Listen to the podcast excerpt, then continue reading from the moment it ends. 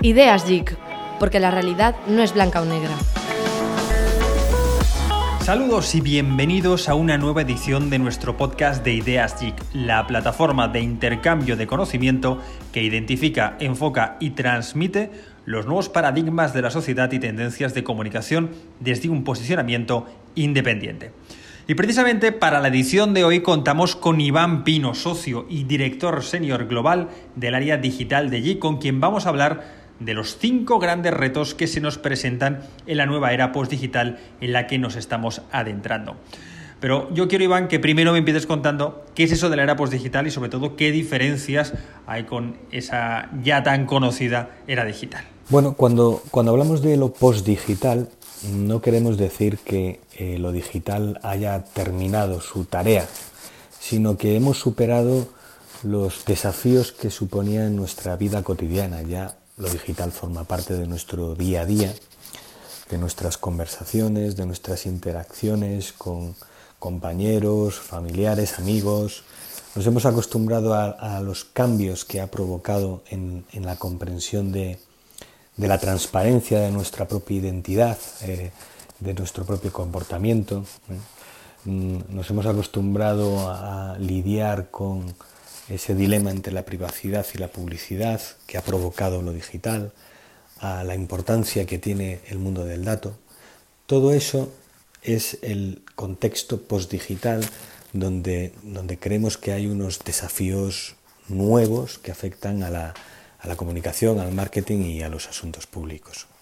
Uno de los primeros grandes desafíos que nos encontramos es en la posición de las empresas. Las empresas estaban acostumbradas antes de lo digital a, una posición más de defensiva o de control y lo digital ha provocado bueno, que se han posicionado en un, lugar donde son mucho más vulnerables, están mucho más expuestas y el, escenario de crisis y de riesgos pues ha incrementado. ¿no?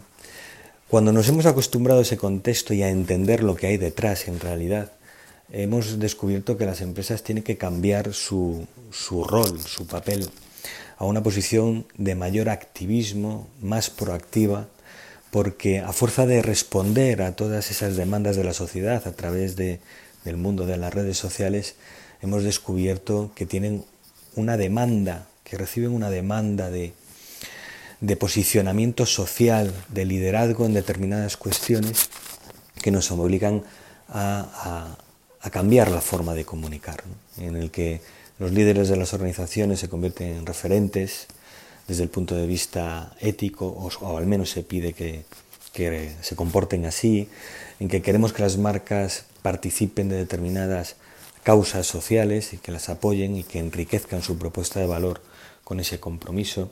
Ese es un cambio que ha sido provocado por, esa hipertransparencia y esa necesidad de responder continuamente que ha provocado el, mundo digital. Y en el mundo postdigital se va a hacer más patente esa necesidad de, evolución. Otro desafío importante tiene que ver eh, con el modo en que escuchamos desde la empresa el, mundo digital, el mundo de los, de los datos. Las redes sociales provocaron una, una posición muy defensiva en el que la clave estaba, estaba en, la, en la protección de la reputación y con esa visión muy centrada en, uno mismo, en la propia empresa, en, en, lo que se hablaba de la propia empresa, nos hemos despistado de lo que ocurría en los alrededores, que es donde, donde realmente hay mucho más valor. Las conversaciones que hay alrededor de la marca que no la mencionan directamente, que no afectan desde el punto de vista del riesgo, pero sí que abren muchísimas oportunidades para, en vez de proteger la reputación, dedicarse a trabajar eh, proactivamente una reputación positiva, generando interacciones favorables con todas esas personas que están hablando de cuestiones en las que la marca tiene mucho que aportar y que por estar centrado en aquello que correspondía a, su, a la conversación sobre sí misma, pues nos hemos despistado. Hay que pasar de la anticipación de la, de la crisis y la escucha de riesgos a la identificación y revelación de oportunidades de conexión. este es el mundo postdigital. Eh, un tercer desafío y también aprendizaje del, momento postdigital tiene que ver con el contenido. Eh, el mundo digital nos, nos enseñó de la importancia del contenido y hemos dedicado muchísimos esfuerzos y recursos a organizar las marcas como medios propios de, comunicación. Aquí está el, periodismo de marca, el branded content, el marketing de contenidos.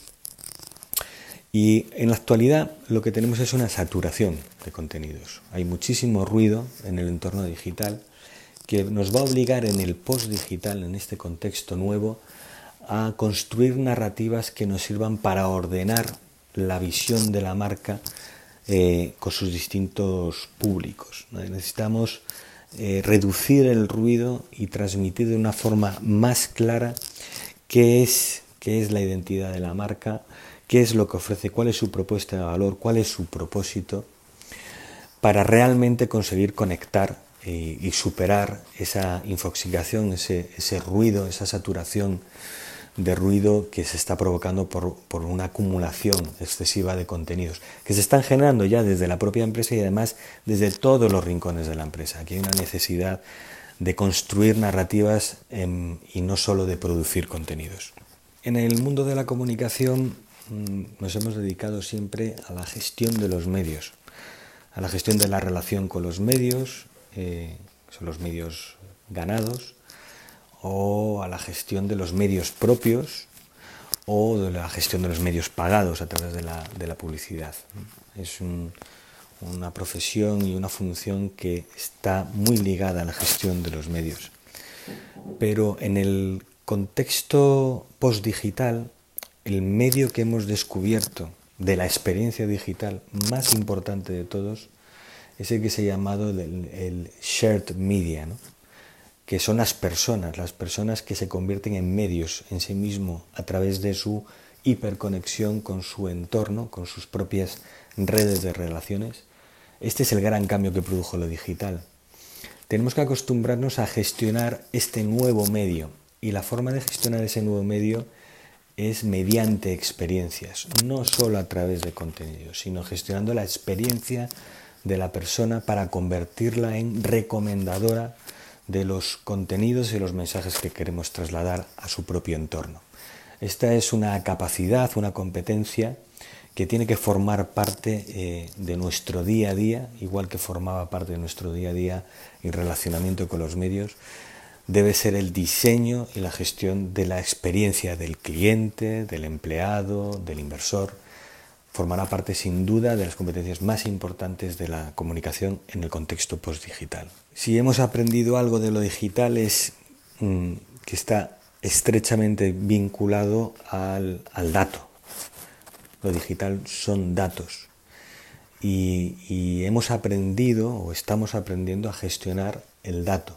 Desde el punto de vista de la comunicación, esto pues, pues ha estresado o ha puesto en cuestión la, credibilidad o, la fuerza de los datos que veníamos utilizando hasta ahora en el ámbito de la comunicación, que se quedaban en el ámbito de la visibilidad, del reach, del alcance de los contenidos, del tráfico. ese dato es insuficiente si queremos realmente conectar la comunicación con el futuro del negocio de las empresas de la economía digital debemos ser capaces de ir más allá y que el dato nos ayude a convertir, a evolucionar a lo largo del embudo de conversión desde el punto de la visibilidad hasta la venta o la adhesión y, luego a la recomendación.